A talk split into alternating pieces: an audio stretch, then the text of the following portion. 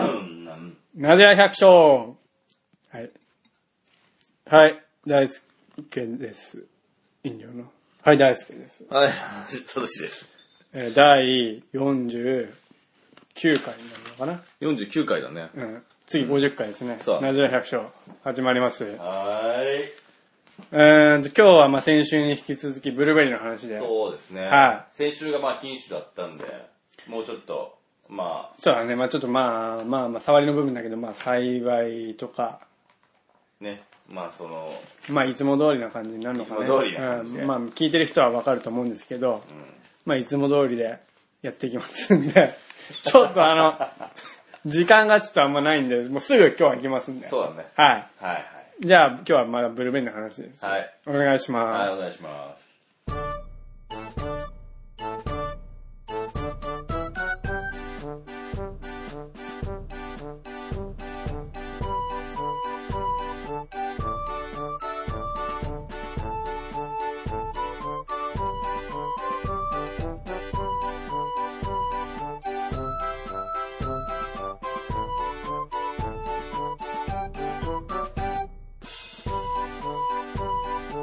す。で、というわけで、今日はまあブルーベリーの話していきますんで、何の話からやりますかねまあ、育て方ですよね。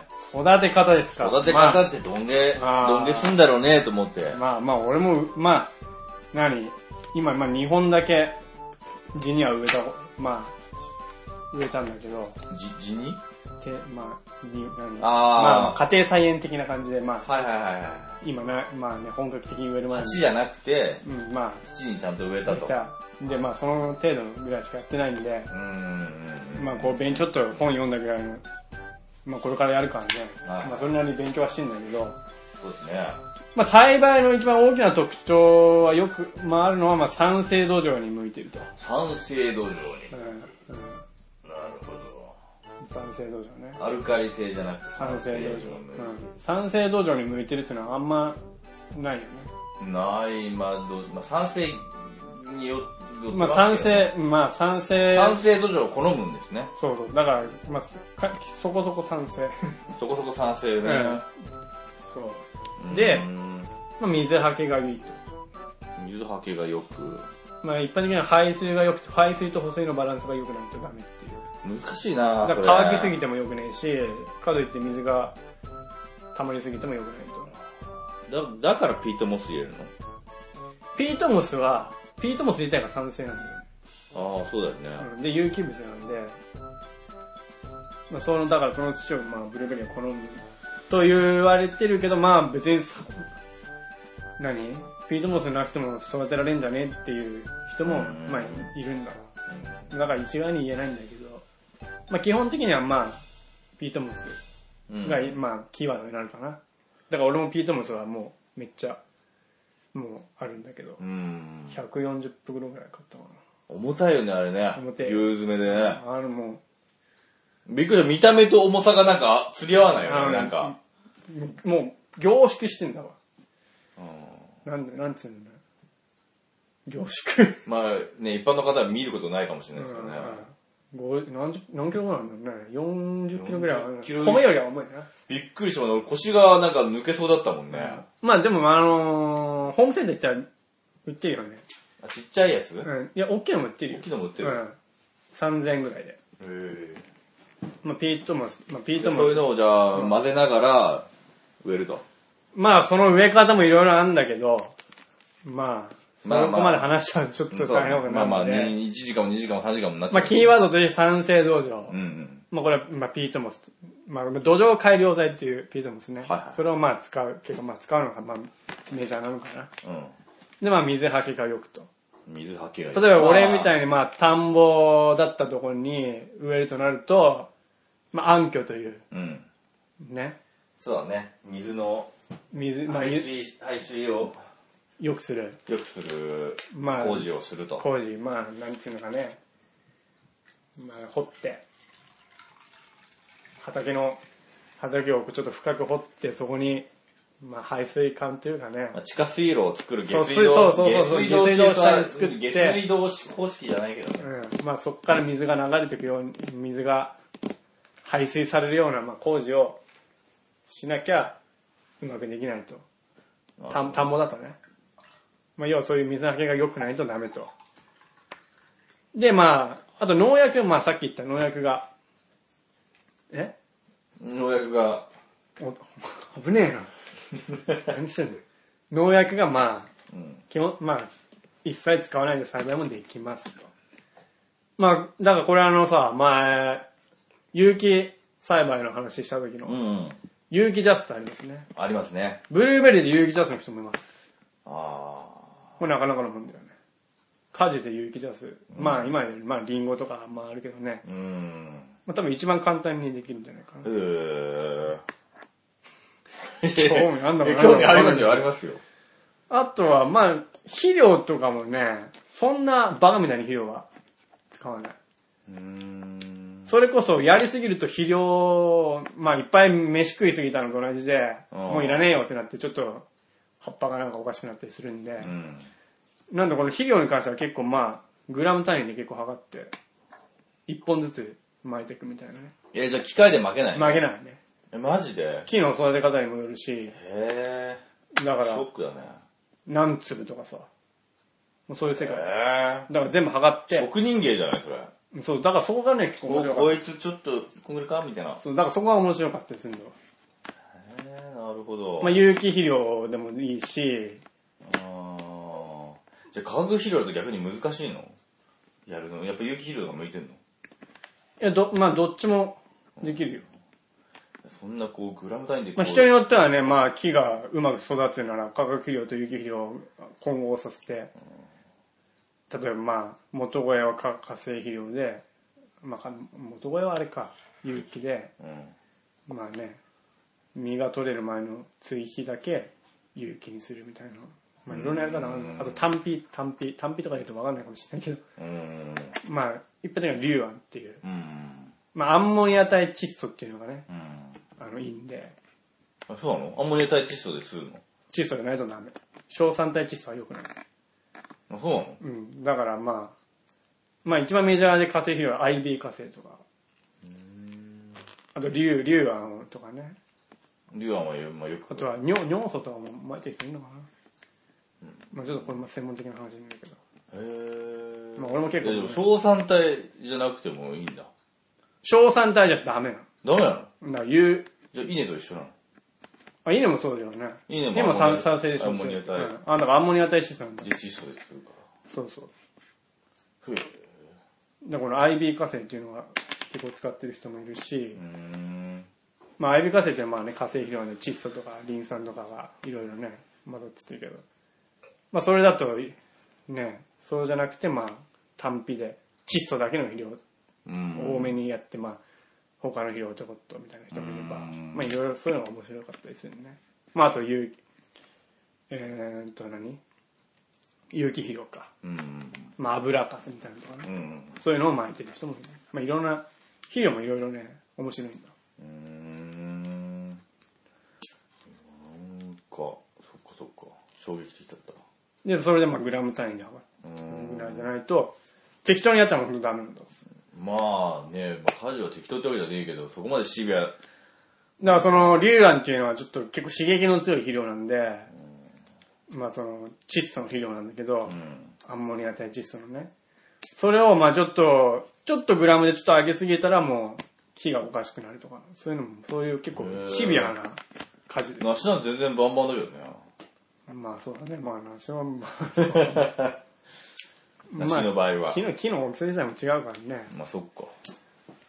その辺が面白いかもな。へえ。なんで俺も今苗木育ててる段階ではまあ毎回5粒とかね、小粒うん、まあ IB 河川巻いてる時5粒とか結構、まあ、鉢の大きさによなっんてかいたずらにちょっと前でやりてえなるわ。うんぷいって。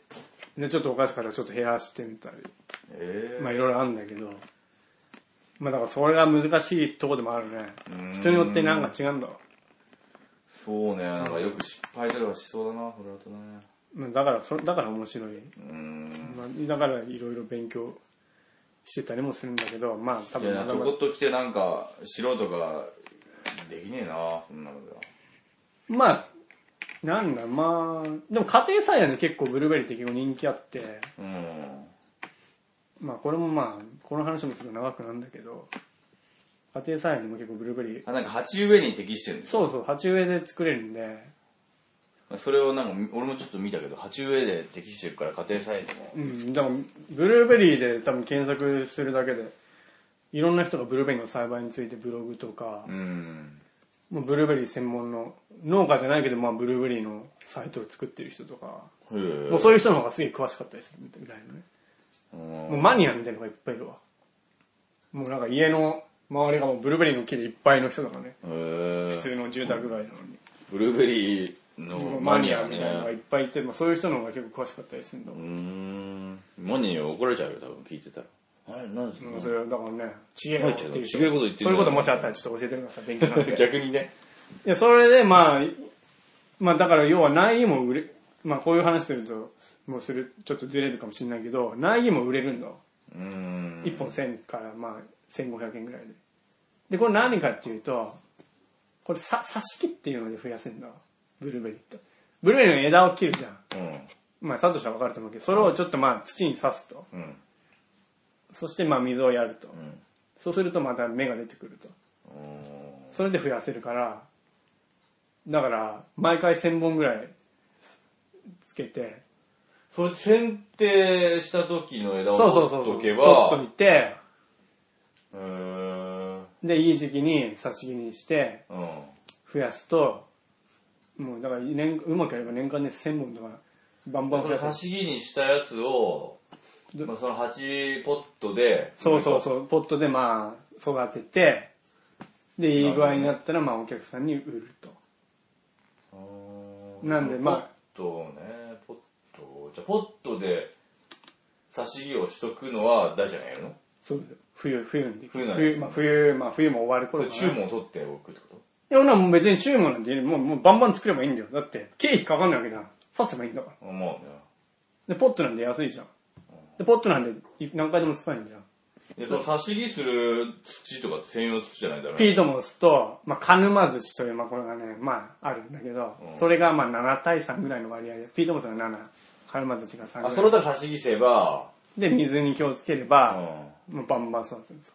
へえだから自分でまあ、増やせる。うーんまあ、だからこれも来年の、来年はそれで増やそうと思ってるんで。うーんまあだからね、例えば枯れるじゃん、植えてかうら。んでもそうやって苗木を養あとり成してあえおずけあば、そうかそうかそうか。なるほどね、後で。枯れた時もすぐ。ぐ植えると。植え替えると。そういうことはできます。ああ、なるほどね。で、その苗木がうまく育ったのをまたお客さんに売ることもできると。だからまあそうなるとまあちょっと栽培教室みたいなのも開いたりとか、おおまあよくある話なんだけど、それでまあお客さんと交流しつつ、まあ苗木を売ったりとかね。そういうこともできるなると。ほだかどら経費が全くかかんないけど、まあ苗木を、ちょっとね、いい商売になる。うまあ、内容買ってくくれればなさいけどね。まあ、そんなバカみたいに毎年同じ人が買うわけじゃねえかもしんないけど。だからそれでまあ普通の農家の人でも苗木上手に育ってる人はう、ん。苗木売ってたりするよね。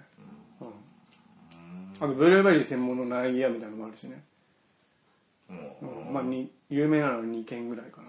うん長野と、長野か長野とあれどこだっけな茨城かな忘れちゃった。うん。まあ、だから苗木もうま、まあ、なんか、何簡単に増やすことができる。なるほど。じゃあ、それ、だから、サトシも苗木あげるよ。ああ、そうだね。苗木のでもどこに植えようか腐るほど、腐るほど多分な。で結構どんぐらいの大きさになるのあああ、のいいこれ。うまく育てば、う背の高さ2メートルぐらい。まあ、ハイブッシん。ュで。 2メーター。ハイブッシュで2メーター。うんまあ、人の背ぐらいかな。なかなか難しいけどね。なんか見た目的には俺よく、よくわかんねえんだけど、あーなまんかあ庭木とかにも使える使えるっていうか、見見た目的には。全然いいよ。だって、秋はうん。紅葉真っ赤だもんね。えー超綺麗よいいね。うもみじみたいに。もみじ以上だね。いいね。超真っ赤。植えようかな、俺も。いやこれはね、カモおすすめだよ。えーそん。な、まあ、じゃあ、苗木ちょうだい。金、金儲け、生活するためにまあね、経済栽培っていうのうん。だからそのために何百本だから植えるわけじゃあん。ー俺はこれから。そういう栽培だとなかなか難しいとこもあるけど、まあ家庭菜園程度だったら、そんな難しい。え、でも一本だと、実がならないんだよ。あ、その、そうそう。あの、違う品種を植えないと、違う品種じゃ、一本、二本植えて2本植えときゃいいです。そうすると家庭に受粉する家庭に受粉します。そっか、じゃあ二本だなまあ本当は鉢があるといいなんて言うけど、まあ、それはなんかハイブリッシュ系と、そのラビットアイじゃダメとかってあるいや、ないわ。のない。うん。ない。あ花咲く時期が違うとダメなんでしょ、でも。やっぱり。あ、まあそうだね。まあちょっと、組み合わせはあるわ。まあいい、あ、よし悪しがあうん。る。よしは、足はあると 思う。じゃあいいやつちょうだい。ハイブッシュがいい。ハイブッシュ。ハイブリッシュね。うん、味がいいから。紅葉の綺麗なやつ。庭木に植えて。全部綺麗だよ。みんな一緒なのみんな僕なのみんな赤くなる。え今俺のある苗木真っ赤だよ。ー、いいねあれはびっくりする。あれ綺麗、超綺麗。だって意外と行楽シーズン出歩けない時があるから、それ見るの なんとなく。まあうまく育ったらうちに見に来ればいいよ。いっぱい。あいいねまあ苗木は、まあサトシはうちに来ればあげる。 2メーターか。2メーター結構でかいよ。2うメまーくターの幅が幅は2メーターもいかない。幅は、なんかクリスマスツリーみたいな形になるの体体型的には。まあ、剪定の仕方によるんかも。そうだね。クリスマスツリーとはちょっと違うかな。ブッシュ、ブッシュ系だね。なんて言えばいいのかな。まあ難しいけど。まあ、普通まの、あ普通の立ち気味と一緒か。そうそうそう。まあ2メートルぐらいの木だよ。うーん。で、幅は、幅は2メーターもねえな。1.5ぐらいかな。うーん。樹間、まあ、木と木の植える間隔は1.5なんで、うーん。まあ、2メートルで植える人もいるけど、まあ、俺は1.5で植えるわ。なんで、まあ、それがくっつくぐらいなんで、まあ、1.5だよね、だからうーね。ん。うまく育ってもね。全然うまく育ってない人はもう全然伸びないで、1メートルぐらいしかいかない人とかもいるんで、うーん。まあそれはやり方がうまくないのかだから本当に上手に育ってる人は2メートルバーンと伸びてるわブルーベリーか。ねなかなか興味あるでしょ、ちょっと興味あるね。まあ、新潟ではねあんまさいそんなに長いんだけど最近結構増えてきて白まあ俺たちのいる南区白根でも結構聞くといろんなとこにあるんだわブルーベリー作ってる人うんなんかうちの近くでも、あるいや、あるんじゃなくて、なんか、作ろっかなっていう人が、あいるあのー、うん。会社の土方と、そうなんかねそういう会社そういう土方の会社系が、そう、なんかやろうとなんかやろうとしそてうそう金儲けに。冬の、冬っていうか何ブルーベリーしようかななんかそ言っうて。そうそうそう。柏崎にもそういう会社、とこあるんだわ。うーん。これ何なんだろうなんか、なんでブルーベリーなの儲かるか土建関係の。な。なぜか同権関係、そういうのが多い。うん。っていうのを、まあ、したんだか知らないのかちょっと定かではないんだけど。まあ、この辺、まあ、新潟の周りの県では結構ね、盛んに作られてるんだけど、なぜか新潟だけあんまり作ってないっていうね。まあ、その辺に目つけて俺が、新潟で作れないわけじゃないんで。うん、そうだよね。まあ、その話、うん調べる限りではね。ただ新潟で作ってる人が少ないからなかなか情報がなくてうん。うまくやってるま人あがブいないルーベリーに関しての情報はそんな多くはないわね。まあ富山のプランと一緒だねうんうん。作れないわけじゃないけどまあ作ってる人がいないと、まあ、これから増えるかもしれないね需要はねめちゃくちゃあるんだわうあんの需要があるってのはよく想像がつかないんだよね。要は県が地産地消でやっぱみんなね使いたいわけじゃんいや、今そうだね。じゃあブルーベリー自体はそんなに、あれなんか。だから県外とか多分なんか海外産のとか使ってんのかなうんこの辺の人は新潟市はそうだろうね。そういう意味まだあ作ってなければしょうがないよね。うんああの安田ヨーグルトって会社があるんだあ、あるあーそこがなんか県内のブルーベリーを使いたいっつったんだけど、ある。うん。まあまあ要はあの大企業なわけじゃん量もたくさん欲しいかうら、ん。でも県内でそんな量ねえからうん、なかなかないらしい自分で作ればいいのにね。ここまではいろんなの使あう農地空いてくるからさ。うん まあそういうだからそういうまそあう需いう構要想もあるよね、多分。需要もあるとね。でこれから増えるかもしれない新潟でうも、ん。まあ、分かんないけどうまく育ってやってる人がいればね、んまあ、だから俺がうまくやればそうだね。もしかしたらブルーベリーが増えるかもしれない。そうだね。まあちょっとね、近くに結構うまみやってる人いるんで、んまあ僕、お父さんの知り合いで、その人に結構話とか聞いたりしてうーん。るんだけど、うん。まあちょっとかなりね、話が、いやでもまあ、そのじゃあ、梨と一緒で、じゃあ、受粉は、でも受粉は自分でしてくれるのほぼ。自分は、自受分粉、受粉、花粉、ああ、ない、お梨みたいに話管して、理。うん。いや、いらないね。いらないんだ。へうん。え。なんかか、花の時期が重なる品種を。じゃれあば、選定して、それ勝手に受粉してくれるし、だから、あ、そう、管理かうん管理管理。 管理は、剪定して終わりです。選定して終わっ、メカキとかそういうのないなのい、収穫。マネギとかそういうのないのまあ、招いでる人もいる。袋かけとかそういうのなないいないない、袋かけてる。招いでる人もいるんだけど、のうん。まあ、それはまあ、剪定の時に、ちょっと減らせば、あ、その時にもう身になるのがわかるから、その時に。う。そう、あのね、枝の先っちょになるの。あ枝の先っちょに花芽がついてうん、元の方に葉っぱがある。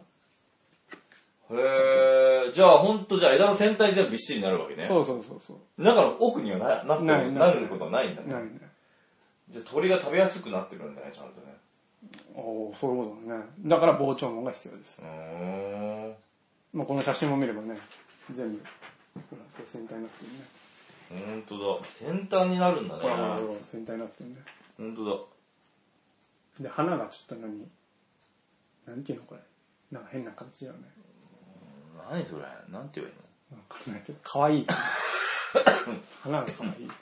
もうだからまあ、そういう感じで、まあ、だから剪定の時にまあ、ちょっと、じゃあ、あと、もう、それ、剪定終わって、んまあまあ、ちょっと見ながら、虫見ながそうだね、まあ普段のまあ見回りが一番重要になら、ってくるね。虫虫とか、虫見たりとか、ちょっと微妙な咳。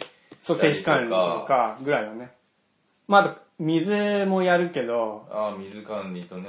まあちょっとまあこれもあれなんだけど、このもうブルーベリー育てる上で、まあいや絶対やらなきゃいけないのが、マルチ。ママルチが必要。で、まあ要は水が乾いたら良くないんうーで、ん。まあ要は木のチップをこう、なんブルーベリーの畑にもうバーッと敷き詰めるんだけど、かなりの厚さで。そうしないとうまく育たないんで、それはもう、それはもう必須なんで。そう木のチップを作っ作ってる会社の人がブルーベリーしよっかなって言ってそうそう、それ。そういうことなんだわ。あのスーパージャングルでしスーパージャングル、ょ。もうスーパージャングル、そうそうそう、社長言ってたね、らしい。うん、そういう、まあ俺もその木のチップはその、そこの会社からあそうなんだ、もらおうと思ってるんだけど、うん、言ってたんだけどどうなったのかなと思ってどうなんだろうね。うんその木のチップを敷き詰めるっていうのがかなり重要で、うんそれを敷き詰めればね、あんまり水やりの必要はあんまりないみたい。乾燥しなくなるから。じゃあマルチして肥料ってどうやってやるの木の根元のそうそう、根元の、根元。まあ根元のま、まあちょっとマルチをとととどけて、パワッと、まあ、マルチってビニールじゃなくて木のチなップ、木のチップ。木のチップってこと木のチップのマルチってこと。ああ、へえ木のチップのマルチかもうその厚さは結構なもんだから、10、10、もう下手したら30センチぐらいまでもう毎年もう増やせるからね。毎年。木木の絨毯見て悪いってわけねそうういうこと、そういうこえと。まあ、まあ、どうな何んだろうなんそう普通そうやって栽培するんだまあ木の周りだけチップ敷いてる人もいるし、うまあ、全畑全部木のチップの人もいるし、んまあ、それはやり方の違いなんだけど、でも絶対にチップは必要。チップというかマルチは必要。いあ木のチップじゃないにしてもや、木のチップだな、基本的には。まあ、もみ殻とかもいるけどね。一番木のチップがいいみたいだけど。右からなんか足にまとわりついてなんか汚くなる人まあ、深い話をすると、まあその木のチップの木の種類も、うんあ松がダメだ、あまあ、何杉の木がいいとか、まあ、いろいろあるんだなけるど、ほど一応木のチップだって分解していくわけじゃんうんだからなくなるじゃん。うんだから毎年増やす。毎年、まあちょっと増やして、まあ毎年また重ねていくみたいな感じで。なんかよくわかんねえなすげえなまあわかんない。まあとりあえず、だからその、管理的には梨みたいなのもうないです。木のチップのやっぱ害とかもあるんじゃない逆にああ、そんなないと思うけどね。うんまあなんか変なキノコが生えてきたとかっていうのは聞いたけどあ、ーなんかキノコの使ってた木を、木のチップで、キノコが出てきたみたいな。うんだから木のチップで害みたいなのないないと思うよ変な木使わなきゃ梨の木使ってとは聞いたことないけどそういう話だよね。だから栽培のちょっと話からちょっとずれてったけど。いや栽培の話、まあだから、何作り方の話。だからあれだ。 何分これさ今、結長い構、まあいいや。まあいいんだけど、うんちょっと疑問なのが、これまあ、そういう管理をして、ん収穫するじゃん。うん。収穫、これ実がさ、うんまあ、先っちょの方に、枝の先っちょの方にいっぱいうんうん。なってるわけでしょ、それを、なんかき企画ってあるのもうグラム売りなんだ。それは、大きさのさ、うん。それとも、な、何どういう、どういう、どういう風に出荷するのそれがなすげえ聞きたいんだけそれ聞く。 ど。うん。そこは俺も、あんまり詳しくまだ聞いてないけど、まあちょっと、ちょっと触りで聞くと、うん。大きさ、大きさで分けるみたいなね。えー、大きさで分ける。まあそれは農、まあしゅ農協の出荷の企画だけど、えーえのえ農協で受け付けてくれるのプレイウ受け付けてるよ。ェイ。そうなんだ。うん。へえ。まあ自分で売ってる人はそんな気にしないで売ってるかもしれないし、うーん。企画ね、大変だね。だから別に気にしないでね、全出部荷。大変そうだね。そうでもないのしだからそういう農協に出荷する人は大変かもしれなうい。ーん。でも自分で売る人は、大きさなんて気にしないでね、まあ、グラム。全部一緒にって比べるくらいですよ。まあ変な腐ったやつとかはちょっと鮮明しないといけないけど。そう、だから今いいこと、収穫が一番大変なんだわ。だよね。収穫、ただまあ、観光農園にしたりとか、してまあうまく。まあそんな甘いもんじゃないかもしじれなゃあいこけどの枝、枝にいっぱいついてる中でいいやつだけをもぎ取るの、普通は。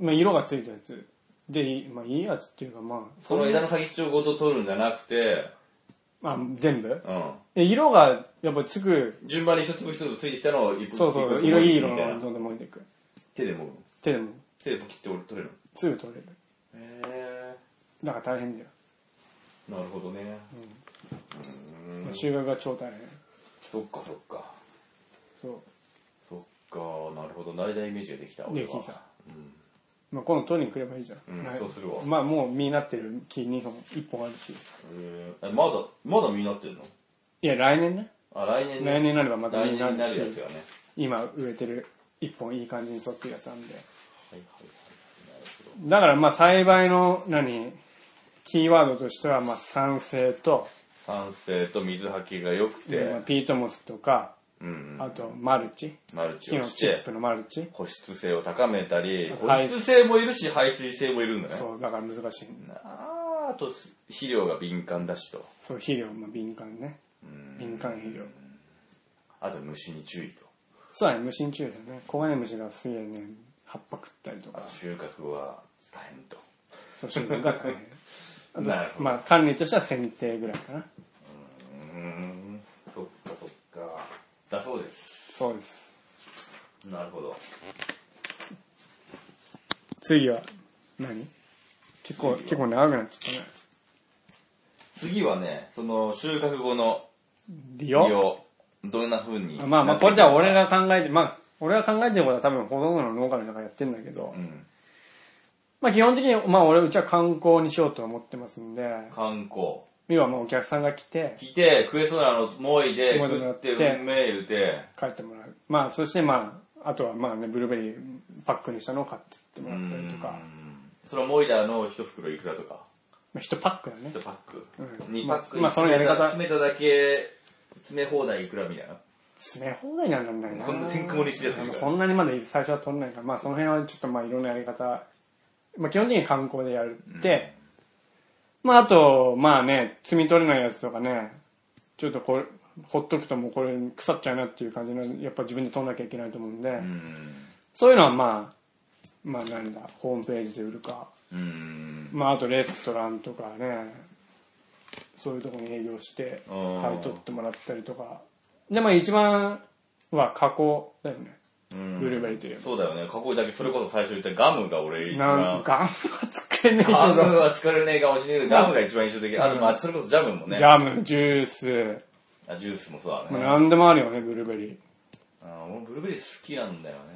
そう、ブルーベリーね、何でもある。酸味のあるのがやっぱ好きなんだよね。酸味、甘酸っ、甘、甘酸っぱい。まあ、酸味と甘みのバランスが、何でも果物は自由だもんね。甘酸っぱいの好きなんだよね。だから、ブルーベリーやってる人は加工もやんないとなかなか難しいよって言われてるね。うん。自そっ分かの。そっか。まあそれこそ、まあ食べるのじゃなくて、食べるだけじゃなくて、なんかこれ染め物とかにもできるの。ブルーベリーって。ああ、なんかね、ブルーベリー葉っぱあるじゃん。うん。葉っぱでそういうものしてる人がいるみたい。うんうん。俺もね、俺も、あの、たまたま、ちょっと縁があって、あの、なんだ、新潟の浜の方で染め物してる人がまあそういうもの好きだもんね、サトシ。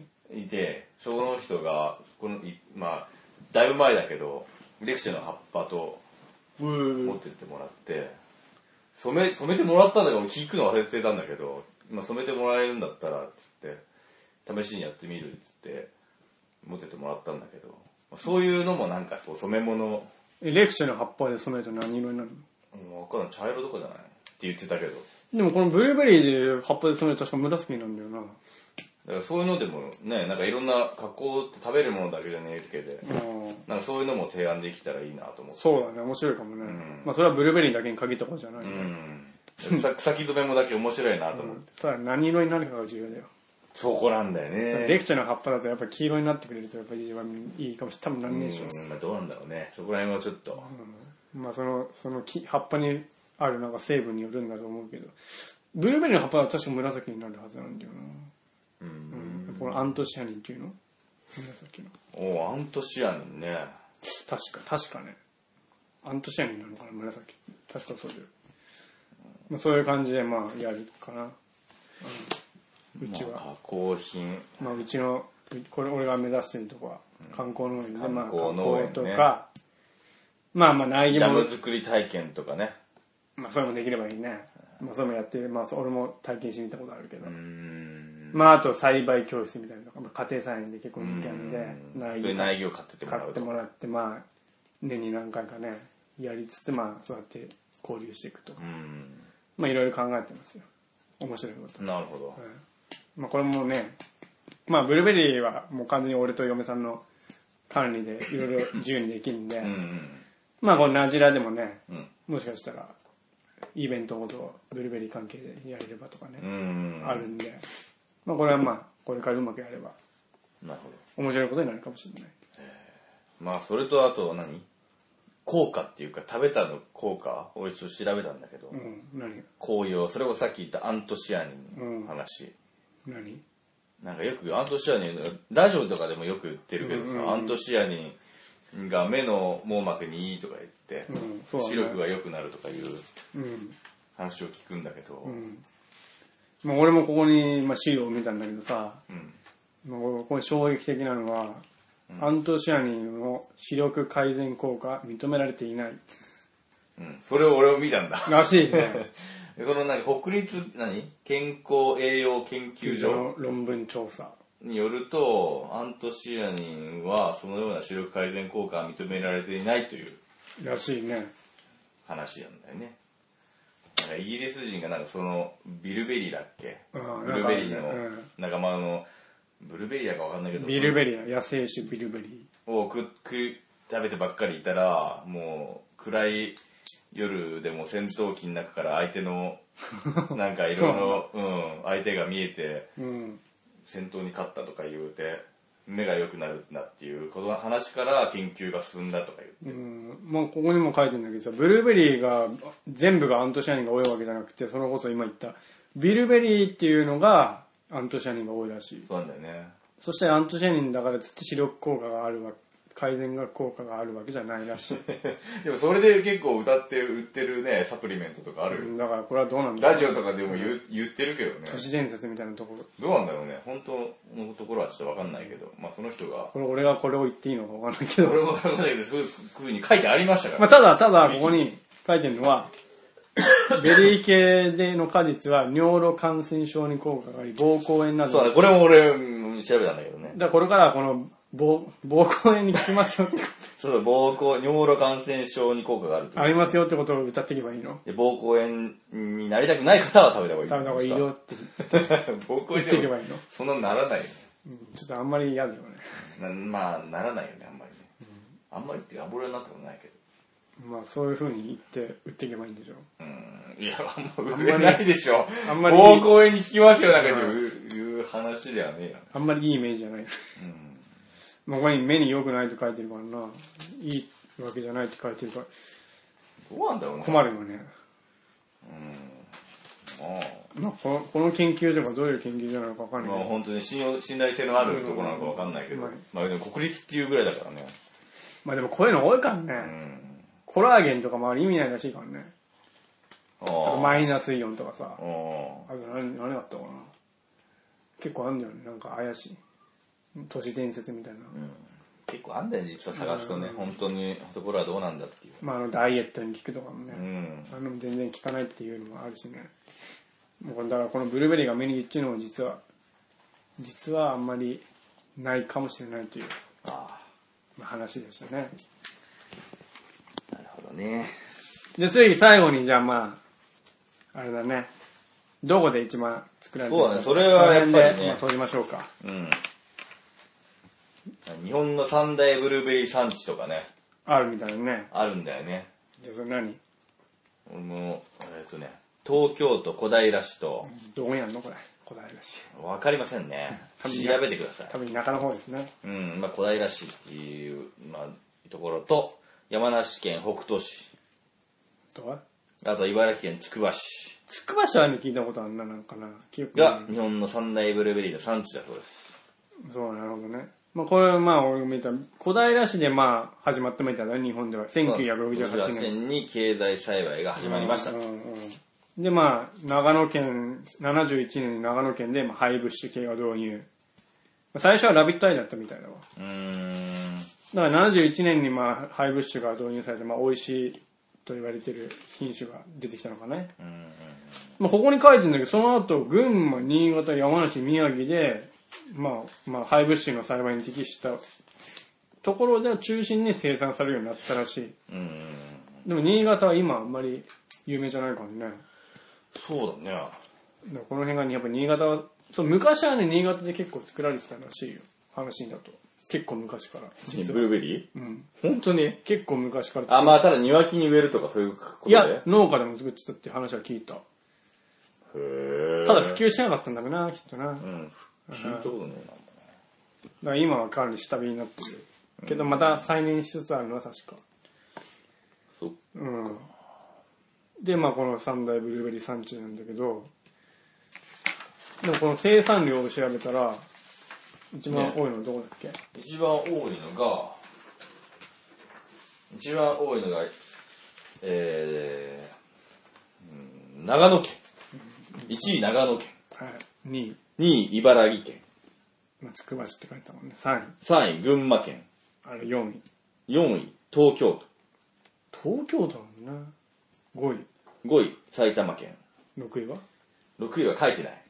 そこ5位まで山梨県どこ行った書いてね今年で三大ブルーベリーのうちというえな。そんな、なんか、やっぱりもう、ちょっと前の話なんですかね。なんどういうことなんですかね。まあ要は栽培の技術が発達発、達先し進、た先進の先進、うん、地なのかもしれないし、ちなみに1位の長野県、収穫量430、432万トンってこと ?432 トンか。あ何パーセンなんじゃトない何パーパーセントがいいんじゃないあ、パーセントがいいか。上に上の方、円グラフパーセントでしあ長野県20%、ょ。うん。全体量のう。ん、日本のね。えーっと、茨城県が13%、うん群馬県10%、うん東京8%、うん東京結構あるね。うん。えー、埼玉が5%、千葉が4%、岩手県4%、うん、新そ潟の他が20 37%。その他になっちゃってます。もう、多分ほとんど細かく分かんないですよね。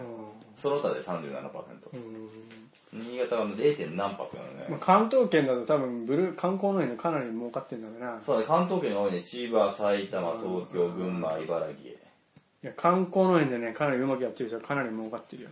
長野県でここまで流行るってのは何なんですよね。まあ、長野はいろんな果樹がすごい果樹どころだから果樹どころだからやっぱりあれねかやっぱり何でもやんだから新潟が見習うべきところじゃないの長野山梨山梨どこ行ってたんでないんだよね。山梨はどうだったんだやっぱ見りないね。その他に入っちゃったんだね。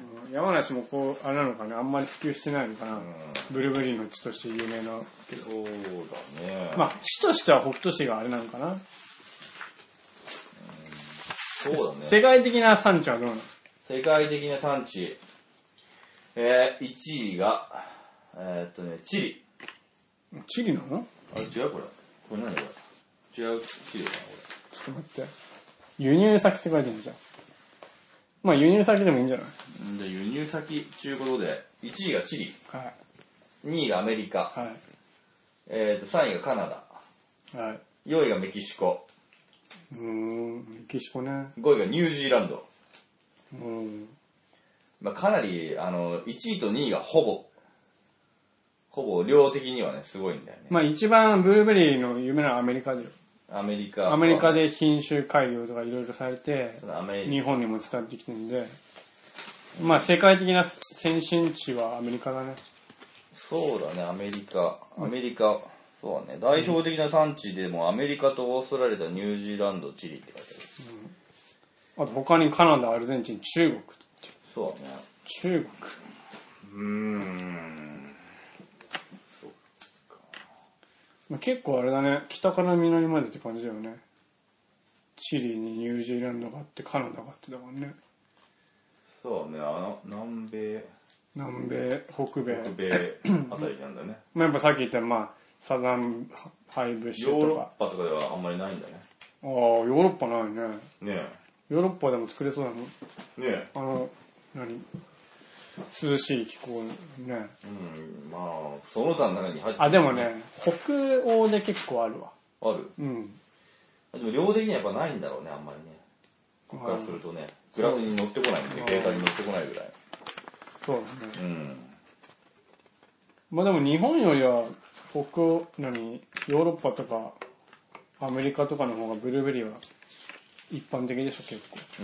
うん。日本でそんな言うほどブルーベリーってまあ好きな人は多いかもしれないけど、まあサトシが生で食ったことねえとかいうぐらいだからね。食ったことねえわ。だからまだ、ガうん、ムでしかねえわ。ガムしかない。まず加工でね。うん、ジャムか。うん、そのぐらいなんかね、うん。言っても。そうそう。まあだから日本でまあ量が少ないから結構輸入がかなり多いよね。うん。まあ、スーパー行けば、俺が見たチリ産のブルーベリーとか、多分このチリ産とか多分、あれだね、ラビットアイ系でがも日持ちするってことなんだ。日もするね。ブルーベリーって。へうん。まあ、冷凍にできるし、え。あの冷凍で売ることもできます。でも生食にするんだったら、うん。でも日持ちすんのあのね、雨降ってる時とかに収穫するとダメみたいだけど、うん。あと朝露がある時も良くないらしい。朝早くなくてもいいんだね。そんなうにね。ん、まあ、そう言われると困るけどね、やっぱ結局やっぱ朝早くとかダメなんだと思ううけど、ん。もう、まあ、日持ちはするみたいよ。じゃあ取る時のタイミングによって日日持ちが違うってことそうだね。だから、梅雨時期にえー、それもちょっとあれだね。梅雨時期に取れる品種もあるからさ、ああ、結そ構れは大だ。変なんでさ。やっぱりじゃああれした方がいいんじゃない傘。で、そういうのもあるんだわ。ういえん。まあハウスのさ、屋根だけ、屋ね。根だけのやつ。そういう栽培方法もあります。うちもちょっと考えて、まあ、まあ、最初からできないからね。まあ、だから、その何、梅雨時期に雨が降ると、まあ、実がボーンと落ちたりっていう話も聞くし、まあ、だからそれも品種によってね、うん。まあそれを品種品種でいい品種は、まあね、落ちなかったり、割れなかったりっていう話もあるしね。まあ、いろいろだよそうかそうか。だからその雨にはあんまり良くないみたいな雨の時期の収穫はああ、なるそれは間違いないほど。まあ俺もそれはまあちょっとこれから勉強そこまでまだ勉強してないんであとなんだっけ、日本の、日本ブルーベリー協会っていうね。あありますねね。そんなんあるんだね。知らなかった、俺も調べて。ブルーベリーで調べた。日本ブルーそベれリー協は、会っていうのが、うん、まあ民間なのかな民間で立ち上げて、まあ、結構有名なブルーベリー農家の人は大体入ってるわそうなんだろうね。もう俺も入ろうとは思ってるんで入っちゃう。入りますねえっ、と、年間5000円。 5000円入会料5000円。うん、あのねなんで1年に1回ぐらいからシンポジウムみたいなのがあってこのついこの間っていうか先月もあったみたいなね、うん、そうそう。で、あそここんなちゃんと活動してんだと思ってねかなり結構盛んで。だかえらブルーベリー結構、いね、ろいろブルーベリーのいろんな栽培技術の情報と情か報そう交いう換のをしたをり、もう本当にマニアみたいなのがいっぱいいるわけだもんうね。んすげえよ。まあ日本中のブルーベリーマニアが集まってまあ農家がね。農家がね。まあ一般の人でも入れるんじゃないかな。まあ、そういうのに興味があればね、うん入入ってきょ参加することもできまあ、る。ブルーベリーの研究してる教授みたいな人もいるし、んまあ岩手の大学が有名みたいだけど、その教会もあるね。ブルーベリーの普及をしてるんだね。そうだね、布教してるね。趣旨としては、ブルーベリー、ブルーベリーを全国的にネットワークを広げて、ブルーベリーのネットワークを広げて、産業文化を確立することを目指すと。うん。ブルーベリーの産業や文化を確立する。そういう苗木を配って、みんな苗木をふ増やして、まあそうだね。まあブルーベリー教会に入って、まあ、頑張ってね。ねうちの畑を見てもらえればね。え。ねえ。まあ、褒めてこものらう土。地のブルーベリー文化はこう小柳農園が作ったんだっていうまあそうだねなればいいよね。なるわけだねそうだね。まあ、新潟のブルーベリーはそんなにまだあれだからうね。んまあこう、まあ俺がもう上手に育てることができれば、まあで、きればね新潟のブルーベリー組合みたいなのも作って、そうねこれどんどんど広んげていどくみたいんなとまあ、富山もう、新潟の文化に根付いてまあ、富山がプラ富ム作山ってプラムの文化もいや、富山のプラムの文化は多分失敗する から、富山もブルーベリー作ると。失敗して失敗して。で新潟にブルーベリーの産地とか作るか、できるかもしれない。難しいけどね。まあ、北から南まで作っていくからね。まあとりあえずまあこれから先やってみないとわからないまあそうだね、まあ植えるのが来年だしね。とうんまあ来植えてからの話よな。そう楽しみじゃないですかそう、まだ植えてねえからね。ねまだまだこれで来年植えちょっと中止になりましたって話になったらもう、うんいやあもうやめたなんか言ってね言うことのないよまあうにまあそれはもう無理なんだけどさ、もう全部買ったし。だよねまあだから次はまあら植え、植えた、植えた時とか、まあ状況をこう伝えながら。そうだねそういうブルーベリー情報もちょっとそうだね。で、何年か、まあ、3年、2、3年したら、ついに開園となるんで、そうだねそういう話ですね。おーじゃあ楽しみにしますじゃあ、まあ、ブルーベリーの話はこの辺ですかね。まあ、触りでしたけど。はい。まあ、ちょっと間違ってる部分も、まあ、結構、まあ、基本的な話なんで、あれでしたけど、まあ、ちょっと間違ってる部分とか、ここはこうだよっていうのがあったら、教えてもらえればね、まあ、ありがたいですね。ありがたいですね。はい。はい。じゃあ、ブルーベリーの話でした。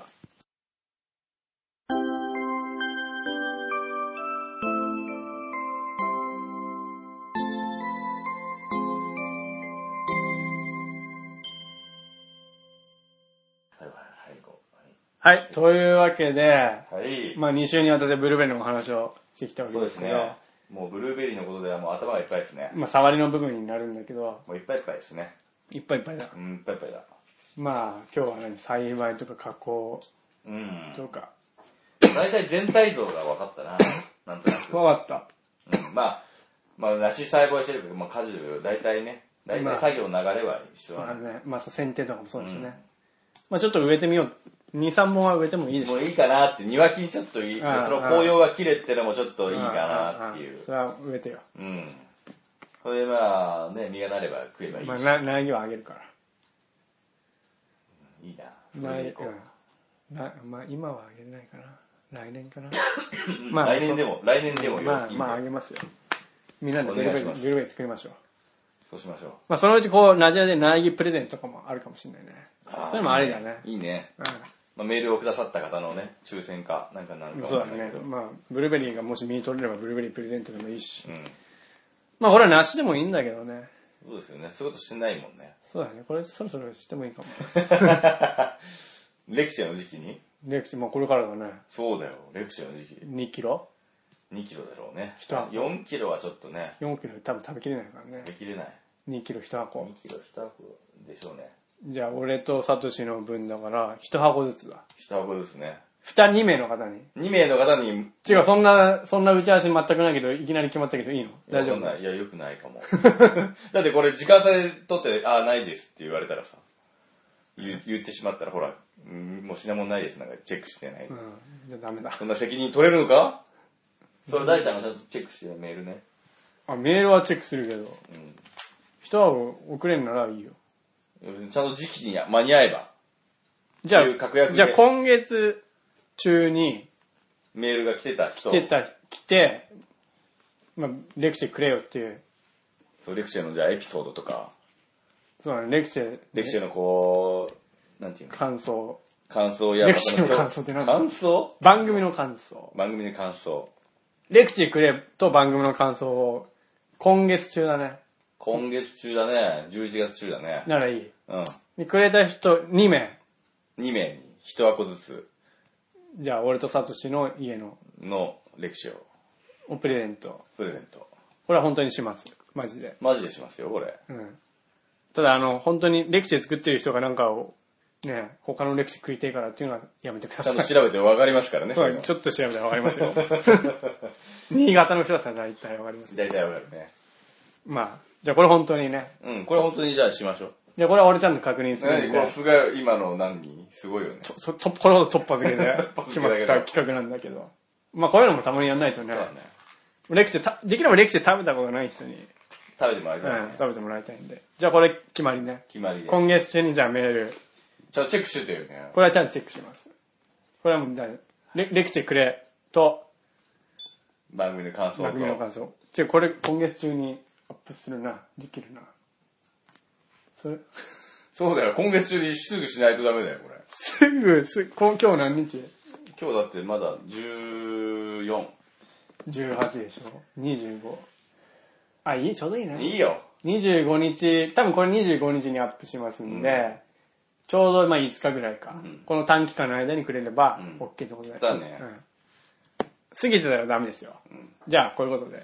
ということで。はい、今日はお送り、あ、その前に番組のお問い合わせを。そう、本当やそう、これが一番大事。これ大事、これ。このメールアドレスにください。えー、なじ1 0 0 g m a i l c o m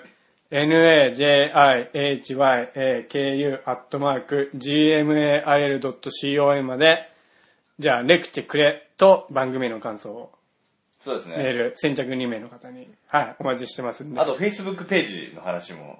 ああ、いいですね一応、Facebook ページでもあるので、そこからでもメッセージ。そうですね、もらっ Facebook てででも、、あどのち、らでもいいです。コメントじゃなくて直接メッセージで、直接メッセーはジで。い。いただければ、Facebook ページ、まあ、えっと、ナジラ百姓で検索したら出てきます。